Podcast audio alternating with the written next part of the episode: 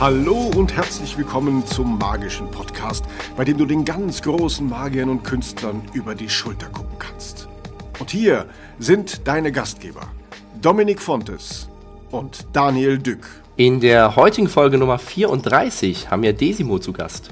Detlef Simon macht Comedy-Zauberei, wurde hiermit Weltmeister der Zauberkunst. Tritt zudem als Moderator auf und gastierte schon in diversen Fernsehproduktionen. Außerdem präsentiert er monatlich die Mixshow Special Club in Linden bei Hannover. Hallo Detlef, hast du heute schon Warnhinweise bekommen? Von Skype andauernd. Ich soll eure Gespräche nicht annehmen, aber ich habe das komplett ignoriert. Schön, dass du dabei bist, es hat geklappt. Aber das hat gedauert, weil ich so ein technisches Genie bin. Wenn ihr mir jetzt nicht gesagt hättet, wie das geht, hätten wir es nie gekriegt. Also von daher vielen Dank für den Support. Schön, dass du mit dabei bist. Lieber ja, mit Verspätung, aber Hauptsache du bist da. Das grenzt an Zauberei. Wie sieht's denn bei dir aus? Wie würdest du das, was du in der Zauberkunst machst, möglichst in einem Satz beschreiben? Ach, klassisches Zaubern nehmen und gucken, wie man dann was Lustiges draus machen kann, dass die Leute vielleicht sogar ein bisschen berührt, aber am Ende dann eben auch wieder verblüfft. Das ist so das Ziel bei der Zauberkunst. Also gute Unterhaltung, so dass die Leute sich. Ähm, der Satz ist vorbei, Entschuldigung. ja, geht gerne weiter. Das ist interessant. Na, es ist mir schon wichtig, dass die Zuschauer sich wohlfühlen. Also mein Credo ist eigentlich immer gewesen, dass wir gemeinsam, Zuschauer und Künstler, Zaubershow spielen. Und das Publikum dann eben auch ein Teil der Show ist. Ob im Saal oder auf der Bühne, ist dann letztendlich ganz egal. Hauptsache, wir gestalten auch diesen Abend gemeinsam, haben zusammen eine gute Zeit. Und auf gar keinen Fall gegeneinander im Sinne von, so, einen von euch hole ich jetzt hier nach vorne auf die Schlachtbank und verarsche ihn.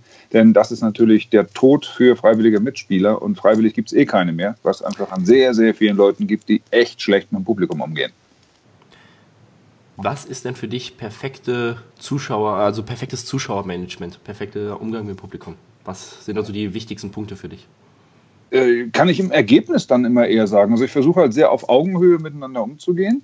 Und wenn der Zuschauer, die Zuschauerin dann irgendwann anfängt, selbst auch Gags einzuwerfen, dann ist es für mich absolut gelungen. Dann ist das Lob da. Also dann traut die sich und weiß, sie kriegt keinen aufs Dach. Ich sage jetzt die, weil ich lieber mit Zuschauerinnen arbeite, weil da tatsächlich meistens eine bessere, persönlichere Ebene entsteht, weil bei Männern einfach ganz oft dieser Punkt ist, ich muss rausfinden, wie es geht. Ich muss mich hier gut verkaufen. Ich muss hier stark sein. Und ganz viele Frauen doch eher sagen, ach komm, dann lass ich mich drauf ein, haben wir gemeinsam Spaß. Wie schaffst du es, mit dem Publikum zu lachen und nicht über das Publikum? Ich versuche auch äh, über mich zu lachen und dementsprechend funktioniert das auch ganz gut mit dem Publikum zu lachen. Also das ist schon so die Vorgabe. Ich nehme das auch alles nicht so ernst. Ich bin ja nun definitiv kein Wundermann, der ganz besondere Dinge kann, sondern ich bin Entertainer, Unterhalter mit den Mitteln der Zauberkunst.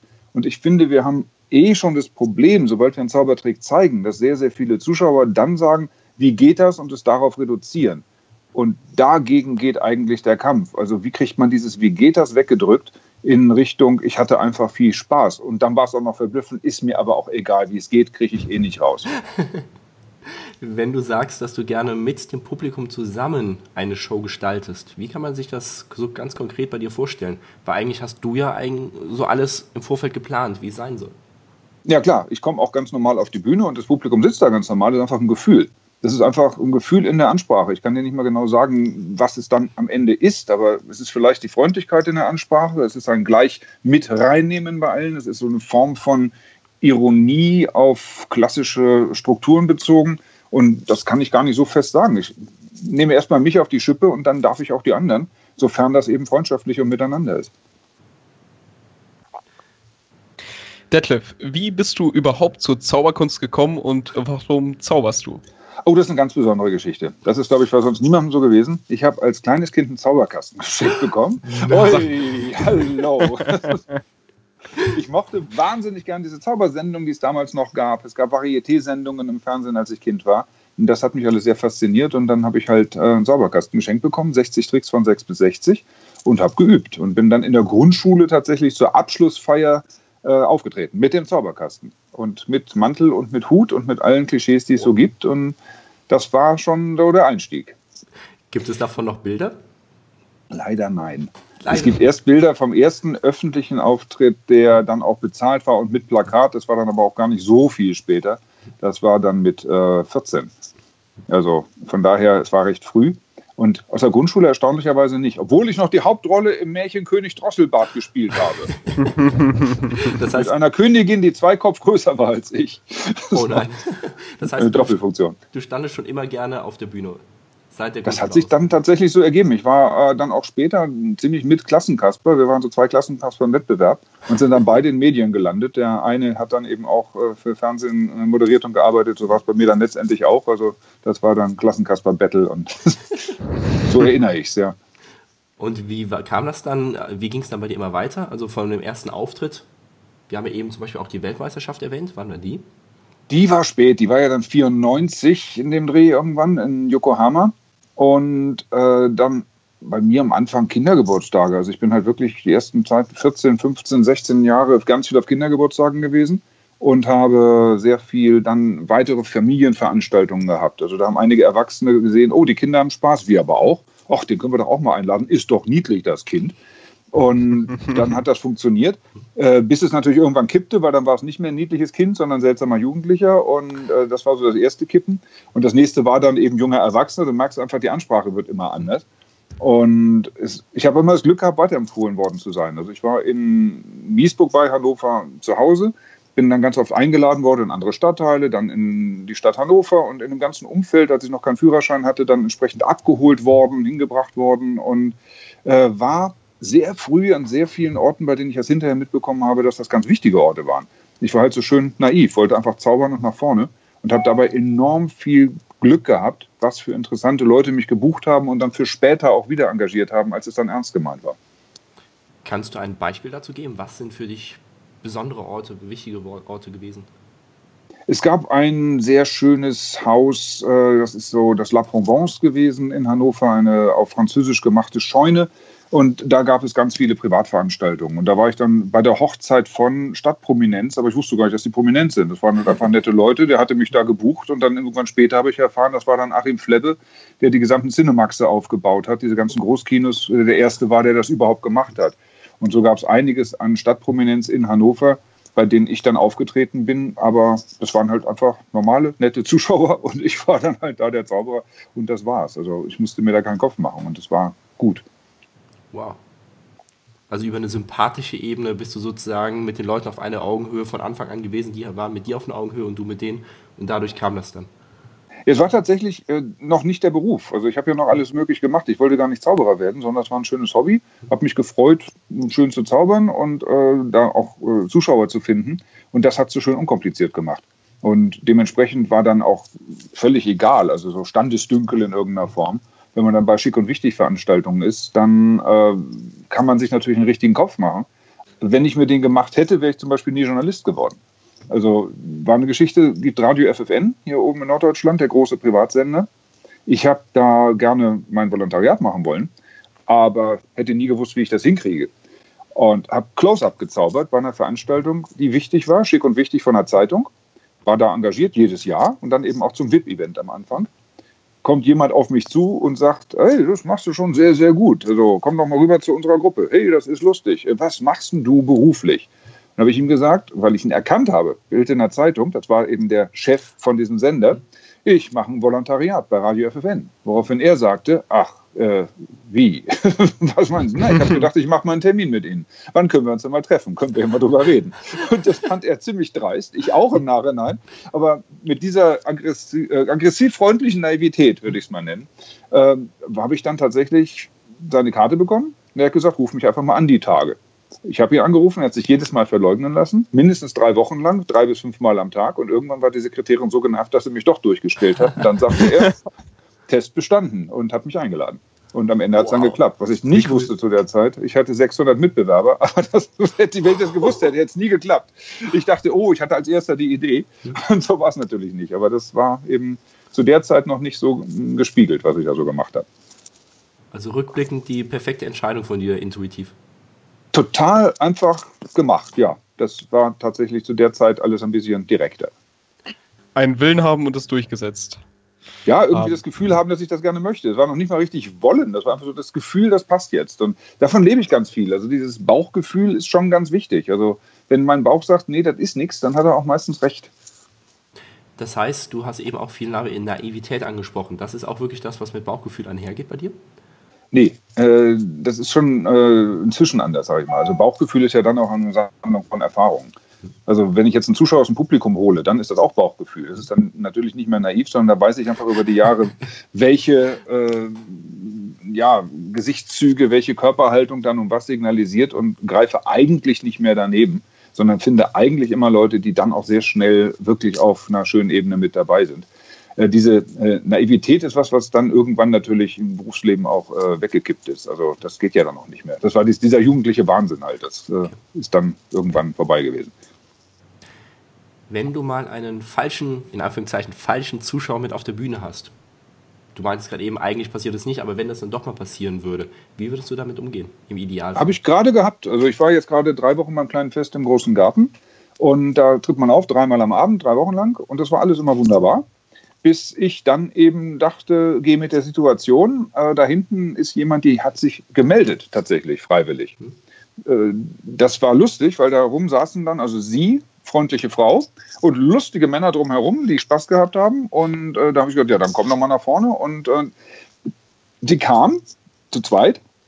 Und auf der Bühne kippte es dann total. Auf einmal fing sie an, nur noch einen Lachkrampf zu haben und hatte offenbar sehr viel zu viel getrunken. Mhm. Aber das war halt ein sehr weiter Weg, weil sie von sehr weit hinten kam und die wollte ich dann auch nicht wieder wegschicken. Mhm. Und dementsprechend habe ich dann halt versucht, sie irgendwie noch zum Ende der ganzen Aktion zu bringen, was nicht wirklich geklappt hat und dann halt den Trick abgebrochen und äh, eine andere Richtung genommen, um noch sauber rauszukommen.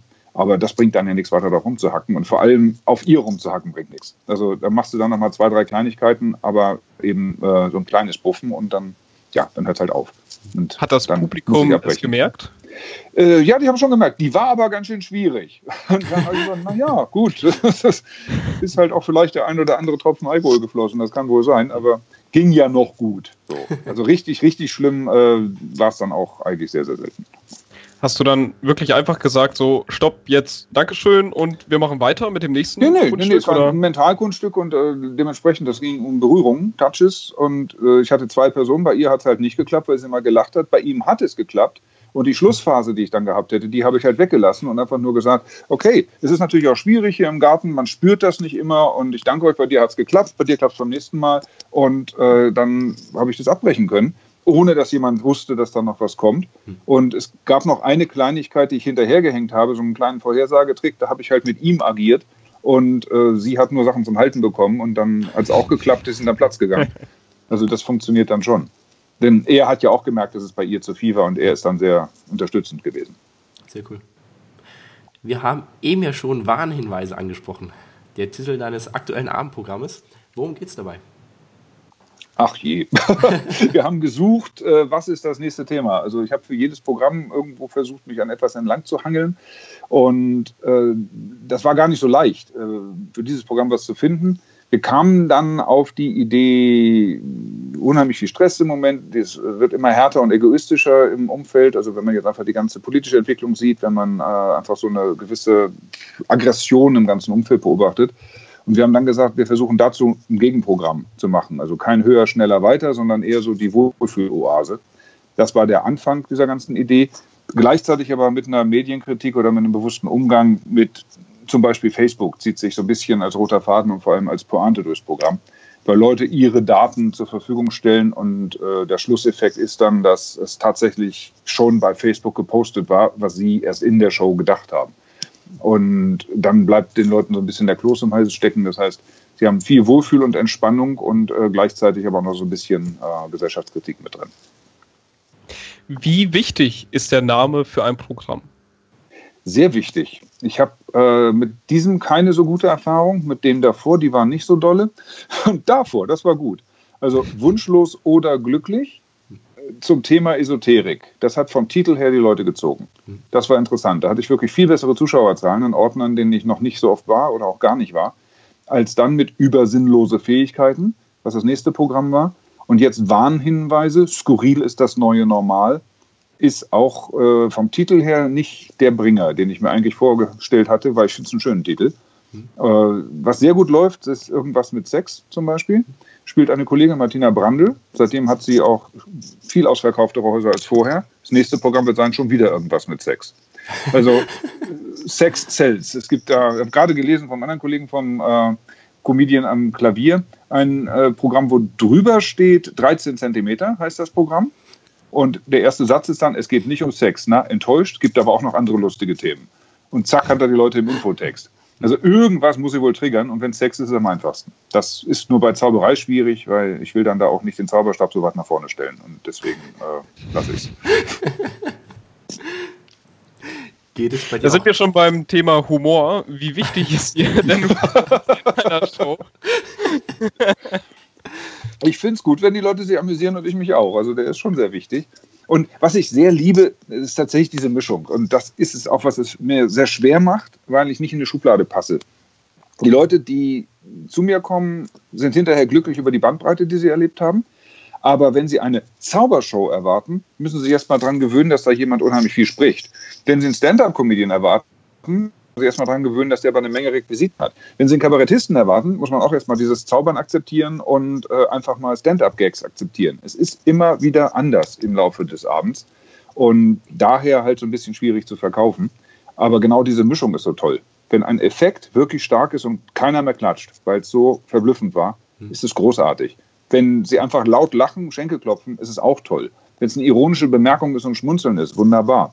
Und äh, auch wenn ein Text so ruhig ist, zwei Minuten lang, dass man eine Stecknadel fallen lassen hören könnte, nee, äh, hören fallen lassen, äh, lassen hüllen. Also wenn jedenfalls, wenn man eine Stecknadel dabei hätte meinst, und die genau. viele runter, man würde Geräusche wahrnehmen, dann, äh, dann ist das auch ein sehr, sehr schönes Gefühl, um das dann aufzulösen, dieses totale Schweigen hinein, dann plötzlich wieder einen Gag zu platzieren. Also das macht Spaß, mit dem ganzen Publikum emotionale Wege zu gehen. Und wir werden in dem Interview mit Sicherheit noch öfter das Wort emotional und berühren hören, weil darum geht es mir, dass die Leute in irgendeiner Form dann eben auch nicht einfach eine Show angucken, die da hinten stattfindet, das können sie auch im Fernsehen sehen, sondern sie müssen berührt sein. Ist das für Was? dich der Unterschied zwischen Live und Fernsehen? Das Berühren? Definitiv. Ja, ja. Das wird sehr, sehr spannend. Also jetzt, wo wir hier sprechen, hatte ich gerade vor äh, zwei Tagen, am Freitag und am Sonntag, wir sprechen am Montag, äh, Aufzeichnung für eine Fernsehsendung. Mein Spezialclub, großer Comedy-Club, hat Jubiläum gehabt. Wir haben zwei Shows gehabt, live mit 1100 Zuschauern und entsprechend acht Kameras. Haben eine Live-Show gemacht, die aufgezeichnet wurde. Beide Male Standing Ovation, Jubel, Riesending. Tolle Mixshow, super Gäste, fantastische Atmosphäre. Wenn das gleiche Ding im Fernsehen läuft, bin ich so gespannt, ob auch nur ein Bruchteil dessen rüberkommt weil es eben eine abgefilmte Live-Show ist. Und die, die zu Hause sitzen, gucken dann und sagen, oh ja, war da bestimmt ganz schön, aber kommt hier jetzt auch nicht rüber. Vielleicht auch nicht, aber äh, normalerweise ist das ja leider so. Also live ist immer toller, gerade bei Comedy. Also wie oft habt ihr Comedians gesehen, die ihr im Fernsehen vorher gesehen habt, ihr fandet die richtig blöd, habt sie live gesehen habt echt gelacht, weil die gut sind. Das kenne ich auch von eigenen Shows von eigenen Zaubershows alleine nur darauf bezogen, die man sich im Nachhinein mhm. anguckt und komplett anders bewertet, als wenn man das live sozusagen die Reaktion vom Publikum gesehen hat. Ja. Woran, woran liegt das? Kannst du das genau sagen? Adrenalin. Du bist drin, du bist äh, auch live einfach immer dabei, äh, als Zuschauer angesprochen werden zu können. Also es kann immer was passieren. Es kann was schiefgehen, es kann was Überraschendes passieren. Du weißt im Fernsehen, da kann nichts Überraschendes passieren, außer dass die Bildröhre kracht und auch das kann sie nicht mal, weil es LED ist. Also es ist einfach vorbei. Da ist irgendwie alles sauber, stromlinienförmig, letztendlich dann eben ja, perfekt glatt abgeliefert. Und ich glaube, dass gerade bei Live die Leute interessiert, was passiert, wenn jemand stolpert, ausrutscht, jemand macht einen Zwischenruf, es gibt eine spontane Reaktion, es gibt eine andere Reaktion, man kann damit umgehen und plötzlich ist man in so einer echten Situation miteinander. Die wird ja im Fernsehen nie entstehen, das ist ja nur zugucken. Ist es auch, weil man beim Fernsehen eher eine Distanz zum Künstler und zu dem Publikum hat? Mattscheibe. Es ist die Mattscheibe dazwischen. Das ist einfach woanders. Du bist nicht dabei. Du bist dabei, äh, an dein Bier zu denken, dass du jetzt vielleicht doch noch holst. Ach nee, ich bleib mal sitzen. Ach nee, der interessiert mich nicht. Ich erst mal aufs Klo. Und das ist so egal. Es läuft eigentlich so nebenbei mit. Die Gedanken sind woanders. Was zum Beispiel auch bei Filmen so ist. Ich weiß nicht, ob euch das mal so extrem aufgefallen ist. Einen Film im Kino zu gucken, ist einfach natürlich was ganz anderes, als in einem Fernsehen zu sehen weil einfach natürlich die großen Bilder ganz anders sind, aber auch die Konzentration. Man geht ja nur raus, wenn es einem echt nicht gefällt. Im Fernsehen würde man auch umschalten, wenn man mal einen Moment gelangweilt ist und kriegt dann vielleicht die große Pointe zehn Minuten nicht mehr mit. Und das würde ich genau so im Vergleich sehen mit Live-Shows. Sehr schön. Was sind deine größten Learnings aus ganz vielen Jahren Erfahrung Abendprogramm? Au, gib mir Stichworte, alles. Also es ist alles. ja alles immer nur Learning by Doing. Also ja. ich habe ja keine Ausbildung in der Richtung gemacht, Deswegen. sondern das ist Try and Error und äh, so die größten Learnings, nö. Also was jetzt gerade mich interessiert, ist halt viel mehr Verblüffung als zum Beispiel noch vor drei Programmen. Also beim ersten Solo wollte ich unbedingt, dass es lustig wird und da war mir der Effekt nicht so wichtig. Und beim nächsten eigentlich auch noch. Und dann fing es an zu sagen, nee, die starken Effekte sind schon wichtig, damit es dann auch wirklich in Erinnerung bleibt. Also das ist sicherlich ein großes Learning, dass ich diesen Weg weg vom Zauberer, ich will mit den Zauberern nichts zu tun haben, was gar nicht der Fall war, aber in der Werbung tauchte Zauberer nicht mehr auf. Weil wir einfach eine Zeit in der Kleinkunst das große Problem gehabt haben, Zauberkünstler sind ein absolutes Bad-No-Go weg damit. Und wir kamen überhaupt nicht in die Kabarettbühnen und Kleinkunstbühnen rein. Und das ist jetzt anders. Also inzwischen haben wir eine ganze Menge Leute, die da unterwegs sind. Und auch in Comedy-Clubs gibt es eine Menge Zauberer. Und äh, gerade jetzt, auch in eurer Generation, ist schon wieder viel, viel mehr los als bei mir noch. Äh, das hat sich geändert. Aber das ist vor 15 Jahren tatsächlich eher schwierig gewesen, äh, als Zauberer irgendwo einen Fuß auf den Bühnenboden zu bekommen. Deswegen stand eben immer dran, Comedy, Kabarett, irgendwie was.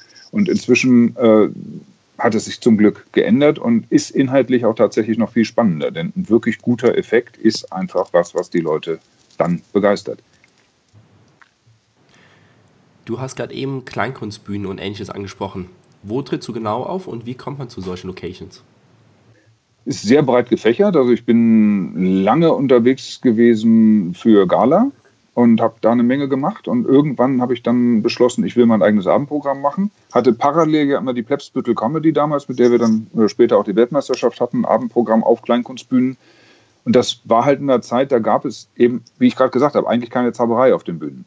Und wir waren relativ revolutionär mit Comedy-Zauberei, mit Großillusionen, mit Szenen, mit da war Drogenparodien drin, alles Mögliche. Also es war zu der Zeit tatsächlich äh, sehr spezielles, besonderes Programm, das auch wochenlang laufen konnte. Im Senftöpfchen in Köln für vier oder fünf Wochen, in Düsseldorf im Komödchen eine Woche oder zwei, in Lustbörse in München drei Wochen, in Berlin waren wir für vier Wochen am Stück. Sowas gibt es ja heute gar nicht mehr. Aber es war halt eine große Produktion, äh, für unsere Verhältnisse jedenfalls. Und die war recht erfolgreich. Äh, das wollte ich dann machen, also was eigenes. Aber solo ein eigenes Abendprogramm ist dann schon schwierig, wenn man immer gelernt hat zu funktionieren. Also die Plebsviertel waren drei, die Spaß haben wollten. Daraus ist es entstanden. Das war unser Ding. Ich solo als Desimo habe immer nur gelernt, in Gala ich muss funktionieren und im Varieté ich muss funktionieren. Und dann einen ganz eigenen Stil zu entwickeln und zu sagen, es ist mir eigentlich egal, was ihr wollt, ihr kriegt das, was ich euch zeigen möchte. Das ist eine ganz andere Qualität und das hat lange gedauert, um das hinzukriegen. Und sich eben auch möglichst zu verabschieden von den ganzen Konventionen. Also äh, ein Seil ist halt erstmal was äh, wie ein Seidentuch und wie ein Kartenspiel, was die Leute dann eben, naja, typischen Zauberer ablegen. Und da wollte ich schon möglichst was finden, was darüber hinausgeht und sich nicht darauf reduzieren lässt. Interessant ist, wenn du einen Stand-Up-Club spielst zum Beispiel, machst eine Routine von zehn Minuten, machst du Stand-Up. Und am Ende, so als kleiner Bonus, kommt noch ein Effekt dazu. Dann sagen sie, ach nein, das war dieser Zauberer. Die sagen nicht, es war der Stand-Up-Comedian, der auch noch gezaubert hat, sondern dann war es plötzlich nur noch der Trick. Da geht es auch nicht mehr darum, wie lustig der ganze Text bis dahin war, sondern nur noch um den Effekt. Und das ist ganz erstaunlich. Also ist was, wo ich auch noch keine Lösung gefunden habe, aber weiter daran arbeite. Den Effekt am Anfang zu zeigen, ist das vielleicht. Dann bist du sowieso Zauberer. ich will die Leute ja auch ein bisschen überraschen dann damit. Also, äh, was ich schön fände, wäre, wenn sie einfach auch äh, dann sagen würden: hey, richtig lustiger Typ. Und äh, dann hat er auch noch gezaubert. Und das funktioniert immer nur, wenn ich zum Beispiel moderiere in Comedy Clubs. Quatsch Comedy Club, im ersten Teil mache ich nur Geschichten, die nichts mit Zauberei zu tun haben. Und dann, im zweiten, kommt dann tatsächlich äh, der magische Effekt und dann ist es okay, weil ich war jetzt akzeptiert als der lustige Moderator und Comedian und dann kann ich auch noch zaubern. Das ist dann toll. Wenn ich von Anfang an der Zauberer bin, ist es halt, naja, der Zauberer, der das Programm geführt hat. Das ist dann auch ganz lustig, aber ist witzigerweise was anderes. Es ist eine andere Qualität, weil die Leute eben Stand-up-Comedy erwarten im Comedy Club. Die muss man dann erstmal mitnehmen. Also es ist eine schlechtere Qualität in Bezug auf den Kontext es ist so, dass es für die Leute immer noch äh, im Comedy Club eher schwierig ist mit dem Zauberer, außer wenn es dann eben besonders schräg ist oder sie irgendwie mit reinzieht. Aber einfach so Zaubertrick halte ich nach wie vor für eine schwierige Geschichte im Kontext Comedy Club. Deswegen ist mein Spezialclub auch breiter aufgestellt. ist eine Mixshow mit Comedy, Kabarett, Zauberei, Bauchreden, Jonglieren, Musik, da ist alles möglich, kann alles aufeinanderprallen. Schöne Überleitung direkt von dir, weil das wäre unser nächster Punkt gewesen. Worum geht es genau dabei bei deinem Space Club? Ich will genau das auflösen, genau dieses Schubladendenken auflösen und habe dazu den Quatsch Comedy Club befragt, ob ich deren Originalkonzept übernehmen kann. Das haben die jahrelang in Hamburg gespielt, da habe ich auch meine ersten Stand-up-Schritte gemacht. Das war eben die Überraschungsshow. Thomas Hermanns präsentiert, ich weiß gar nicht, wie viele Gäste es waren, vier oder sechs Gäste, von denen aber niemand im Publikum vorher wusste, wer da kommt. Und das konnten dann bekannte Leute sein, Newcomer, wie auch immer. Allerdings eben sehr auf Stand-up-Comedy. Also da war kein Kabarett und da war eigentlich diese ganze bunte Tüte auch nicht drin. Also sie haben ja auch am Anfang gesagt, mach nicht so viel Zauberei, konzentriere dich auf die Comedy. Und das fand ich aber super, dieses Prinzip der Überraschung.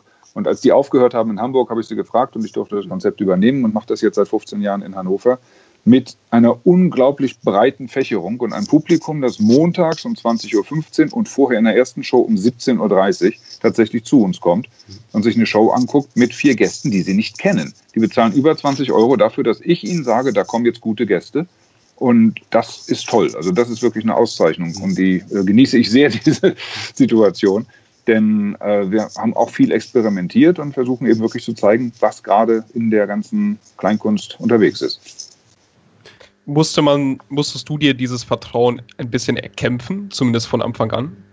Witzigerweise nicht, denn als wir angefangen haben, war ich ziemlich präsent in der Stadt, hatte auch noch äh, viel Fernsehen moderiert und war sehr bekannt und äh, habe dann angefangen und die Presse hat uns sehr unterstützt, weil der Ort, in dem wir sind, das Apollo-Kino, kennt jeder in Hannover. Es ist über 100 Jahre alt, eines der letzten Hinterhofkinos überhaupt in einem hippen Stadtteil in Hannover.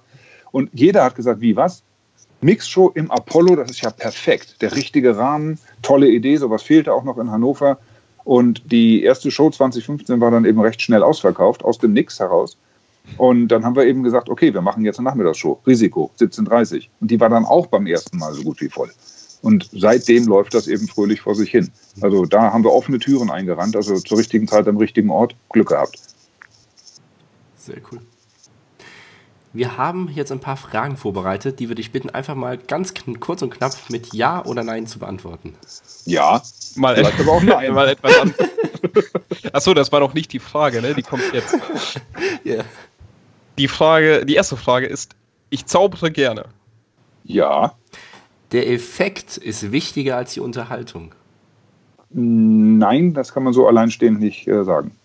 Mein Mikrofon hat bei jedem Auftritt einwandfrei funktioniert. Ja, das dachte ich auch immer vorher. Hinterher hat es auch gerne mal gekuschelt. Also nein. Die Zauberkunst auf der Bühne macht mir mehr Spaß als Close-up. Ja. Es gibt einige Kunststücke, die ich seit Jahren gleich vorführe. Nein, das wird es nie geben. Ich vergesse meistens die besten Pointen über die Zeit. Das war's, vielen Dank. Das war's, ja, nein. Gibt ja, es ist ein interessanter Punkt, finde ich. Also wenn man das über Jahre gleich vorführt. Ich habe viel Varieté gespielt, sehr, sehr viel Varieté gespielt. Und da feilt man ja dann immer an den Routinen. Und wenn du dann aber drei, vier Jahre später guckst, äh, wie viel aus der Originalidee dann wieder vergessen wurde über Spielen und wie viel Neues dazugekommen ist. Natürlich lebt eine Routine, die ändert sich natürlich irgendwie andauernd. Also die genau gleich vorzuführen, das können Artisten oder müssen Artisten wegen der Präzision. Aber als Entertainer musst du ja alles mitnehmen. Die Wettersituation da draußen, die Sitzsituation, die äh, was ich, nenn irgendwas. Das hat alles Einfluss auf die Reaktion des Publikums und dessen muss man sich gewahr sein. Selbst wenn das Kunststück dann gleich bleibt. Ja, also die Technik kann die gleiche sein. Aber es ist einfach eine Haltung. Und, und wenn es ein halber Schritt nach vorne ist, also das kann ich hier gar nicht genau sagen, wann, warum, was, aber es hat dann wieder was mit Nähe zu tun, mit Öffnen, mit Schließen, mit, ich weiß nicht, also äh, eben diesem Spiel mit dem Publikum. Wir spielen miteinander. Und äh, gerade in der Ansprache wird sich da immer was ändern. Und ja klar, man sollte Zeitung gelesen haben. Also es gibt manchmal ungünstige Momente, wenn sich gerade ein prominenter Mensch aufgehängt hat, ist es nicht so schön, Seiltrick zu zeigen, äh, oh. mit einer Schlinge anzufangen. Also sollte man wenigstens wissen. Wie wichtig ist ja grundsätzlich auch, sagen wir es mal, auf eine reine Zaubershow gesehen, die Politik? Sollte jeder äh, Zauberkünstler sich mit der aktuellen Politik auseinandersetzen, sodass man sowas halt eben nicht dann zeigen würde? Wie stehst du dazu? Wenn man kein Cover macht. Natürlich sollte sich jeder Zauberkünstler mit der aktuellen Politik auseinandersetzen, aber er muss es natürlich nicht auf die Bühne bringen. Also wenn ich einfach Zauberkünstler bin und das reicht mir, dann ist das völlig in Ordnung. Wenn ich eine Haltung beweisen will, dann äh, ist das äh, schön. Aber es ist ja niemand gezwungen, eine Haltung zu beweisen auf der Bühne. Natürlich hat einfach gute Unterhaltung oder Zauberkunst an sich absolute Berechtigung. Also es gibt ja großartige klassische Zauberer, die inhaltlich jetzt zur politischen, weltpolitischen, gesellschaftspolitischen Lage nichts sagen. Nehmen wir mal einen, äh, Jörg Alexander Weber, finde ich ein faszinierendes Beispiel, weil es ein großartiger Zauberkünstler ist. So tolle gebaute Routinen und er band die Gäste auf einer ganz anderen Ebene, als ich das jemals könnte. Also das ist wirklich Zauberkunst. Und äh, da braucht es definitiv keine Ausflüge in Politik. Also er macht ja hier und da mal äh, Anmerkungen in irgendeiner Form. Also es ist ganz klar ein bewusster denkender äh, Künstler, der da steht, der sich aber dann eben konzentriert auf gute Zauberkunst. Und das finde ich total schön. Das ist was exakt anderes als äh, das, was ich versuche zu machen, aber eben großartig. Sei mal ganz ehrlich, wie wird man als Deutscher Weltmeister in der Comedy? ja, das ist ein schöner Ruf. Die Deutschen werden immer unterschätzt, das ist einfach so. Äh, die äh, Geschichte lehrt uns ja, dass es gar nicht so ist. Also es gibt hier die größten Comedy-Shows der Welt. Mario Barth hat mehr Zuschauer gehabt als jeder amerikanische Comedian, aber äh, das ist einfach mal eine Statistik. Ist jetzt auch wieder die Geschmacksfrage dabei, egal. Äh, das haben sich die aber auch gefragt, die Kollegen äh, bei der FISM. Du darfst ja nicht vergessen, wie weit Vitus Wittes zum Beispiel vorher schon äh, gebracht hatte. Der war ja auch FISM-Preisträger mit Comedy als deutscher Butler, in Anführungszeichen. Aber Gardner und Vitus Witt. Also es gab schon immer auch komische Zauberkunst in Deutschland, die weltweit funktioniert hat. Und für uns war es ja letztendlich eine gut inszenierte Nummer. Wir hatten eine sehr gute Regisseurin, die uns extrem gute Tipps gegeben hat. Und wenn man sieht, mit welcher Nummer wir bei der deutschen Meisterschaft gewonnen haben und was dann bei der Weltmeisterschaft auf der Bühne stand, das waren dann schon nochmal zwei Welten. Wie lange hat es gedauert, um diese Nummer zu erarbeiten? Eigentlich die ganze Zeit zwischen deutscher Meisterschaft und Weltmeisterschaft sehr extrem. Also da haben wir wirklich richtig viel gearbeitet, weil da dann erst die wirklich guten Sachen entstanden sind. Kannst du einmal kurz sagen, was ihr vorgeführt habt, was du vorgeführt hast? Wir waren zu dritt, Manuel Muerte, dann äh, Bernhard Wolf und äh, ich, in der Rolle von drei klassischen Zauberkünstlern im Frack in einem goldenen Bilderrahmen. Das heißt, wir haben ein Bienenbild gehabt, großer Bilderrahmen, wir standen drin, starres Bild und zu einer sehr ruhigen, pur Elise äh, Klaviermusik kamen wir dann Schritt für Schritt raus mit einer sehr genau choreografierten Zauberstab. Präsentation, um Hasen erscheinen zu lassen. Also kompletter Klassiker. Äh, haben aber dann, um das vielleicht leicht zu brechen, den Hasen erschossen. Und äh, der blutete, also die große Wunde, woraufhin äh, der Besitzer des Hasen sehr traurig wurde. Und das wurde dann einfach immer ein bisschen absurder. Wir sind äh, weg hinterm Vorhang, haben den Vorhang zugezogen, kamen umgezogen raus und waren dann eine Parodie auf so Las Vegas Power äh, Zaubershows. Manuel Muerte immer so ein bisschen schräg dabei, saß in der Kuckzeck und äh, guckte raus, um zu zeigen, dass er da ist, hat dann aber Blumen von innen nach außen gehängt und die noch gegossen, passend zur Musik und wurde dann dadurch stoßen, äh, kam raus, war dann plötzlich ein Hase, äh, so als Ganzkörperhase und äh, das waren äh, so Geschichten, die ja sich immer mehr gesteigert haben. Am Schluss stand er dann eben da, hat immer Geräusche gemacht zu einer Fluchtkistenillusion, die Bernhard und ich vorgeführt haben. Ich als Bühnenarbeiter, Bernhard als Las Vegas äh, Showfreak. Dann stand ich nach dem Wechsel, er war oben, ich war plötzlich oben, völlig überraschter Bühnenarbeiter. Guck die Leute an, nehme einmal noch kurz hoch, zack, sah ich auch aus wie Showoutfit dann wieder äh, zurück, Kiste auf, dann war Bernhard da drin, war aber nicht Bernhard, sondern war wieder ein großer Hase. Äh, Moate kam dazu, hatte einen Frack an, ich war wieder plötzlich, hatte ich auch einen Frack an, dann haben wir einen roten Teppich ausgerollt, der Hase war kein Hase mehr, sondern hatte einen Frack an und dann waren wir drei mit dem Frack da und haben im gleichen Bild gestanden wie ganz am Anfang. Wow. Also wieder die drei klassischen Zauberer. Also es war eine Quick Change Illusions Zauber Comedy Nummer. Und der kleine Schlussgag war dann, dass wir weggegangen sind und jeder hatte halt hinten am Frack noch einen Hasenpüschel. Also so eine richtig kleine, niedliche äh, Schlusspointe.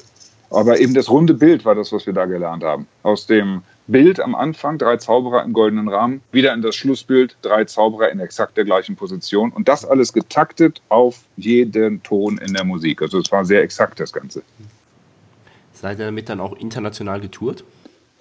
Wir haben ein kleines Problem gehabt, um genau zu sein, ich habe das verursacht, weil bei der großen Siegergala in der 5000 Leute Halle in Yokohama bin ich bei der Fluchtkiste abgerutscht und bam, äh, war nicht nur Timing, auch Nummer kaputt. Niemand hat mehr so genau verstanden, was wollen die eigentlich und wie sind die ausgezeichnet worden, was war denn das? Und deswegen sind wir tatsächlich nicht so international unterwegs gewesen, wie wir gern gewesen wären. Wir waren mal beim Luis de Matos in der Sendung in Portugal, in Madrid in der Fernsehshow und dann mal in Las Vegas haben wir noch einen Preis gewonnen bei einem äh, Siegfried und Roy Samoti Award Wettbewerb, gab es dann irgendeinen anderen Preis noch. Und das war es aber dann auch schon fast. Also hier und da nochmal auf dem internationalen Kongress, aber es war auch zu aufwendig. Die wollten uns ab und zu buchen, aber drei Leute mit Flugübernachtung und dann große Illusionskisten und so weiter, das wird dann einfach viel und wir waren halt nicht die große Illusionsnummer mit 15 Kisten, sondern es war letztendlich dann ein Bilderrahmen und äh, sowas. Also war nicht äh, so international unterwegs, wie es hätte sein können. Varieté haben wir ziemlich viel gespielt damit. Mit dieser Nummer? Mit der Nummer, ja. Wir waren dann immer so das halbe Abendprogramm. Also wir haben die Nummer gespielt, Manuel Merte an Solo, Bernhard Wolf ein Rückwärtssprecher Solo, ich war meistens Moderator, damit waren wir schon das halbe Programm. Sehr cool. Das heißt, äh, ja. drei Künstler von sechs Künstlern, so meinst du das, dann gehe ich von aus. Ja, also von der Zeit her auch. Also wir haben ja, ja fast die halbe Zeit dann befüllt. Und Artistiknummern sind meistens ja kürzer, sechs, sieben Minuten. So ein Zaubereck kann ja immer nicht unter zehn. Und dementsprechend waren wir dann die Zeit. Nur in Deutschland oder auch international? International nicht, nee. Also äh, als Moderator ich sowieso nicht so, also nicht an Varieté. Außerdem gibt es so viel Varieté ja gar nicht international. Also du hast in Frankreich noch diese Zirkuskultur, die aber ganz anders läuft. Also das ist halt wirklich Kunst und äh, typischer französischer Zirkus ist mit deutschem Zirkus überhaupt nicht zu vergleichen, diese ganze Nouvelle Cirque-Bewegung. Da gäbe es dann keine Moderatoren. Und warum sollten Franzosen sich auch einen deutschen Moderator für ein Varieté holen? Also sie haben ja auch nochmal äh, mit ihrem Nationalstolz eine ganz andere Funktion dann da. Oder was? Moulin Rouge würde ja auch nicht viel verlieren. Also das ist ja dann eher nonverbal. Und äh, sonst gibt es keine. Österreich, Schweiz gibt es ja gar keine Varietés. Krass. Wie sieht es aus? Was würdest du deinem 18-jährigen Ich empfehlen, aus deiner heutigen Perspektive und wieder so weit zu kommen, wo du gerade heute stehst? Mmh. Habe ich gar nicht drüber nachgedacht. Also ich bin eigentlich gerade im Moment so super zufrieden. Das ist ein bisschen schwer. Ich habe einfach am Wochenende so ein fantastisches Wochenende gehabt, dass ich jetzt gerade sage, so kann mein Leben immer weitergehen. Das ist gerade ganz großartig. Aber was würde ich denn machen? Wahrscheinlich ein bisschen früher äh, in diese Richtung Solo gehen und sagen, nee, es geht um mich. Und ich würde äh, tatsächlich, ich habe damals den Fehler gemacht, nicht nach Amerika zu gehen. Ich hatte die Chance, ein Austauschjahr zu machen. Und mir war es wichtiger zu zaubern. Ich dachte, und zwar nicht zu zaubern, sondern äh, das Geld zu verdienen. Denn Zauberer bekommen ja viel zu früh viel zu viel Geld. Mhm. Und im Nachhinein würde ich sagen, das war wirklich ein Fehler. Das hat lange, lange im Weg gestanden, dass ich äh, zu früh zu viel verdient habe und an vielen Punkten gar nicht so hart arbeiten musste. Ich habe das zum Glück auf einer anderen Ebene dann wieder nachholen können. Aber äh, das ist gefährlich. Also ich finde, wir sind zu gut bezahlt für das, was wir können, weil äh, gerade am Anfang äh, wird so viel vorgeführt, was nicht wirklich gut ist, aber trotzdem Geld bekommt und für den Ruf der Zauberkunst nichts Gutes tut da würde ich sagen, auf jeden Fall ja, mehr auf offene Bühnen gehen, mehr ausprobieren, sich, weiß ich, in der Scheinbar in Berlin oder in, äh, was ich, irgendwelchen Hutshows und sonst wo ausprobieren. Auch Sachen ausprobieren, wo man sagt, es kann völlig schief gehen. Also sich ausprobieren, improvisieren lernen, äh, auch in Improgruppen scheitern. Also das, ich würde mir sagen, als 18-Jähriger, geh mehr scheitern, verlier mehr. Also mach nicht immer alles auf Nummer sicher. Denn das habe ich gemacht. Und das ist äh, auf Dauer dann was, was schon ja, nicht förderlich ist. Also diese Offenheit zu erkämpfen, die fordert Scheitern. Worauf hat sich dann Amerika bezogen? Wolltest du mehr Amerika Auslandserfahrung? Einfach, oder? Ja, ja, das ist eine Auslandserfahrung, Sprache, andere Kultur. Das äh, wäre sicher gut gewesen, einfach ein Jahr raus zu sein, also aus dem Trott raus zu sein und dann mit einem anderen Blick wieder drauf zu gucken. Aber ich habe halt gedacht, oh, da verliere ich ja meine Kunden. Und diese, dieser Ansatz ist so falsch. Ich verliere meine Kunden. Weil wenn ich gut bin, dann kann ich die auch über fünf Jahre verlieren, dann kommen die auch wieder. Und äh, das habe ich natürlich damals überhaupt nicht so gesehen. Ui, der Kindergeburtstag, die haben mich letztes Jahr schon gebucht, buchen die mich nächstes Jahr wieder. Sehr kleingeistig. Also das fand ich gut. Sehr cooler Punkt. Vielleicht, vielleicht wäre das ja sogar noch ein Vorteil, wenn du ein Jahr in Amerika wärst, für deine Kunden. Dass sie sagen, super, den buchen wir dann halt in zwei Jahren noch einmal ich könnte jetzt besser Englisch. ich moderiere manchmal auf Englisch, aber wenn es dann Native Speaker sind, dann sage ich, das mache ich nicht. Also ich mache das nur bei international gemischten Publikum, wo die Leute selber nicht gut Englisch sprechen, da äh, ist es okay. Aber nicht für Engländer oder Amerikaner, wenn die eben Geborene sind. Da bin ich dann raus. Das ist nicht ausreichend. Würdest du jemanden, der in, sagen wir jetzt mal 18, einem 18-Jährigen, der jetzt studiert, möglicherweise, und Auslandjahr machen kann, Würdest du dem empfehlen, dieses Auslandsjahr mit Zauberkunst zu machen? Also im Ausland, in Amerika zum Beispiel zu zaubern oder komplett von der Zauberkunst wegzugehen? Ähm, was er will. Also natürlich, wenn er Zauberer ist, dann soll er zaubern. Also warum nicht? Das ja, spricht ja nichts dagegen. Ich frage jetzt deswegen, weil du meintest, mal einen anderen Blickwinkel zu bekommen. Bekomme ich dann da vor Ort auf jeden Fall. Und wenn ich dann wieder zurückkomme und sehe, wie ich immer so im normalen Trott gewesen bin, habe ich vielleicht einen ganz anderen äh, Blickwinkel darauf bekommen. In Amerika, wo ich neue Leute kennenlerne, neue Techniken, ganz neue Showsituationen. Zum Beispiel haben wir hier diese Kleinkunstszene mit Kulturämtern, die dann eben fest jemanden buchen. Du kriegst eine Festgage, der Hausmeister kommt vorher, sagt, die Veranstalterin konnte leider nicht. Äh, sehen Sie zu, dass Sie hier schnell wieder raus sind, hier ist Ihr Geld. Äh, das hast du in Amerika nicht. Da musst du das Theater meistens erstmal selber buchen und musst die Werbung selber machen und musst gucken, dass da Leute hinkommen das ist dann ein ganz anderer Ansatz. Alleine sowas kennenzulernen, ist ja schon interessant. Was war der größte Fehler, den du je gemacht hast und wo du vielleicht auch das Größte daraus gelernt hast? Gibt es da irgendwas? Äh, du meinst jetzt neben Kisten abrutschen, nicht nach Amerika gehen und. Noch irgendwas, vielleicht so ganz Riesiges. Weil das sind ja alles Dinge, daraus hast du ja auch schon was gelernt. Ja, eben. Also das äh, gibt bestimmt noch was, da müsste ich ein bisschen graben, aber äh, Fehler habe ich genug gemacht. Ich meine, letztendlich kann man aus Fehlern ja nur lernen. Das ist äh, letztendlich mein Grundoptimismus, der mich dann immer weitergebracht hat, weil ich tatsächlich immer, bis auf ganz, ganz wenige Phasen, aber immer das Glück gehabt habe, sagen zu können, nee, das Glas ist halb voll und wenn was schiefgegangen ist, okay, aber nächstes Mal kann es doch klappen, dann machen wir es doch nochmal und versuchen es anders. Also da habe ich zum Glück nie äh, aufgesteckt. Detlef, welche Projekte hast du für die Zukunft? Ich werde meinen Spezialclub intensiv weiter betreiben habe jetzt tatsächlich mal ein reines Zauberprogramm in der Mache. Also wir sagen, das Plakat ist fertig und gedruckt, jetzt muss es nur noch entstehen. das Programm ist in der Mache.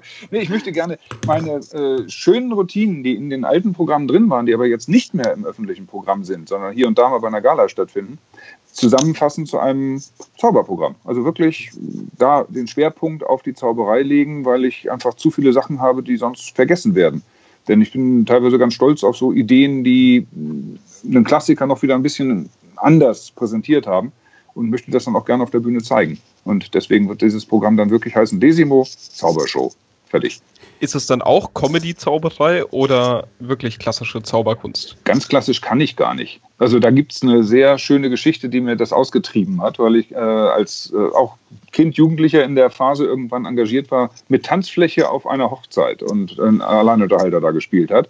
Der hat dann für mich extra die Kassette eingelegt äh, mit Ganz Paris träumt von der Liebe. Ein sehr kitschiges Geigenstück von Mantovani. Sagt euch alles nichts, ist ganz schlimm. Und da stand ich dann da und dachte, ich fange als eleganter Magier an, weil ich jetzt hier engagiert bin und habe den tanzenden Stock gezeigt und danach das Highlight, die Chicagoer Billardbälle immer mit rechts und links und links und rechts. Und der Veranstalter kam auf mich zu über die Tanzfläche, während ich zauberte, klopfte mir auf die Schulter und sagte, wann fangen Sie denn an?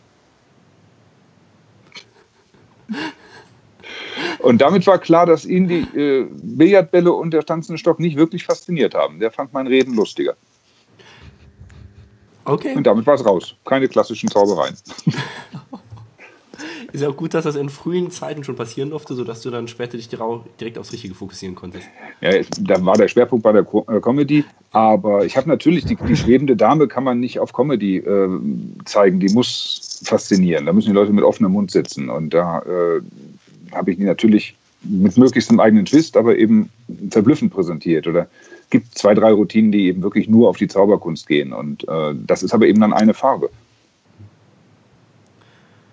Lieber Detlef, vielen, vielen Dank, dass du heute mit dabei warst. Wir müssen leider jetzt allerdings schon zum Schlusssport kommen und würden dich bitten, drei Fragen ganz kurz und knapp einfach mal zu beantworten. Mit Ja oder Nein? Gerne in zwei, drei Sätzen. okay. Gibt es einen Ratschlag, den du jedem mitgeben kannst, der sich mit der Zauberkunst beschäftigt? Tatsächlich so früh wie möglich, so viel wie möglich zu üben, weil irgendwann später äh, war es bei mir zumindest so, dass es schwieriger wurde, die Zeit dafür freizukriegen. Und äh, ich wundere mich jetzt manchmal, dass ich etwas noch kann, was ich vor 15 oder 20 Jahren mal gelernt habe und es ganz schnell wieder abrufen kann ohne jetzt ganz neu üben zu müssen. Diese ganzen Strukturen, die in der Zeit beim frühen Üben sich irgendwie im Hirn da festsetzen, äh, die helfen halt später ganz enorm. Vieles ist dann wie Autofahren. Also das so intensiv und so besessen wie möglich darin äh, aufzugehen, ist schon sehr wertvoll. Kannst du ein Buch, ein Kunststück oder eine Webseite besonders empfehlen? Desimo.de also inhaltlich äh, von Büchern her äh, so viele Bücher wie möglich natürlich äh, zu lesen und äh, zu gucken. Dafür habe ich zu wenig Zeit zum Beispiel. Es ist total schade für mich, dass ich jetzt viele, viele schöne Bücher habe, mir aber viel zu wenig die Zeit nehme. Wahrscheinlich könnte ich das sogar äh, irgendwie einrichten, mache es aber nicht, aus irgendwelchen Gründen, keine Ahnung. Äh, aber die besten Ideen eigentlich immer gehabt, wenn ich mal ohne Zeitdruck in Büchern geblättert habe und dann kommt plötzlich, ja, es kombiniert sich was und dann hast du eine eigene Geschichte, die sich daraus ergibt. Ich mache das jetzt mehr mit meiner Regisseurin, dass wir uns dann treffen und viel laut denken und reden und dann kommt dabei was raus. Kannst du ein paar Beispiele von den Büchern geben? Müsste ich jetzt mal rübergehen. Also das ist, nennen wir eins, ich habe es ja, die große Kartenschule ist natürlich ein gutes Stück. Das Smack war für mich damals ein so wichtiges Buch, das ist so zerfetzt, wie das da jetzt steht. Aber das war so als Standardwerk für mich damals halt ein ganz, ganz entscheidendes Werk. Und es gab so eine, äh, Henry Hay hatte ein Buch gemacht, das ich mal aus der Bücherei geliehen hatte für vier Wochen. Danach musste ich es abgeben, habe es aber an dem Tag wieder geliehen. Dann musste ich es wieder abgeben, dann habe ich es aber wieder geliehen. Und das stand eigentlich immer bei mir. Und da habe ich auch immer drin gelesen, bis die äh, Büchereiangestellte irgendwann sagte, sag mal, wenn du das jetzt ein Jahr lang hier jeden Tag geliehen hast, immer wieder, dann musst du uns auch was zeigen. Kommst du zum Kindergeburtstag? Und das war dann einer der ersten Auftritte auf Kindergeburtstag. Wie cool. Und gibt es noch etwas, was du den Hörern zum Schluss mitgeben möchtest? Du hast das Schlusswort. Ich weiß ja nicht so richtig, wer zuhört, aber tatsächlich äh, Zauberer sind, die äh, Interesse daran haben, das beruflich zu machen und auf Dauer beruflich zu machen, ist es äh, tatsächlich der Qualitätsanspruch. Also wirklich dann äh, rauszugehen und zu wissen, mit wem man sich misst. Man misst sich nicht mit den anderen Zauberern, sondern es sind einfach die Kollegen, Comedians, Kabarettisten, die auf dem Markt sind in den Kleinkunstbühnen und das ist der Qualitätsmaßstab. Es ist nicht der Wettbewerb äh, im Zauberverein. Das ist toll, dass es das gibt, aber es ist für den Markt einfach äh, teilweise ernüchternd, wenn man dann als Preisträger rausgeht und merkt, dass es anders funktioniert. Klasse. Vielen, vielen Dank, dass du mit dabei warst. Danke dir, Simo. Und alles, alles Gute dir. Ich danke euch. Ich habe jetzt auch Skype. Nur dank euch. Ihr seid Magier. Das ist großartig. Sehr cool. Mach's gut. Dann Ciao. Bis bald. Ciao. Ja, macht's auch gut.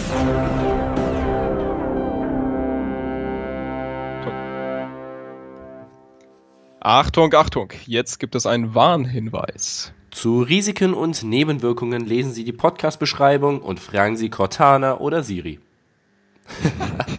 Nein, also Spaß jetzt beiseite. Das war's mit unserer heutigen Folge. Vielen, vielen Dank, dass du wieder mit dabei warst. Wenn du es noch nicht gemacht hast, dann abonniere unseren Podcast auf iTunes, bewerte ihn auf iTunes und das funktioniert jetzt auch auf Facebook. Also das Bewerten. vielen, vielen Dank, dass du dabei warst und bis bald. Ciao. Mach's gut. Ciao.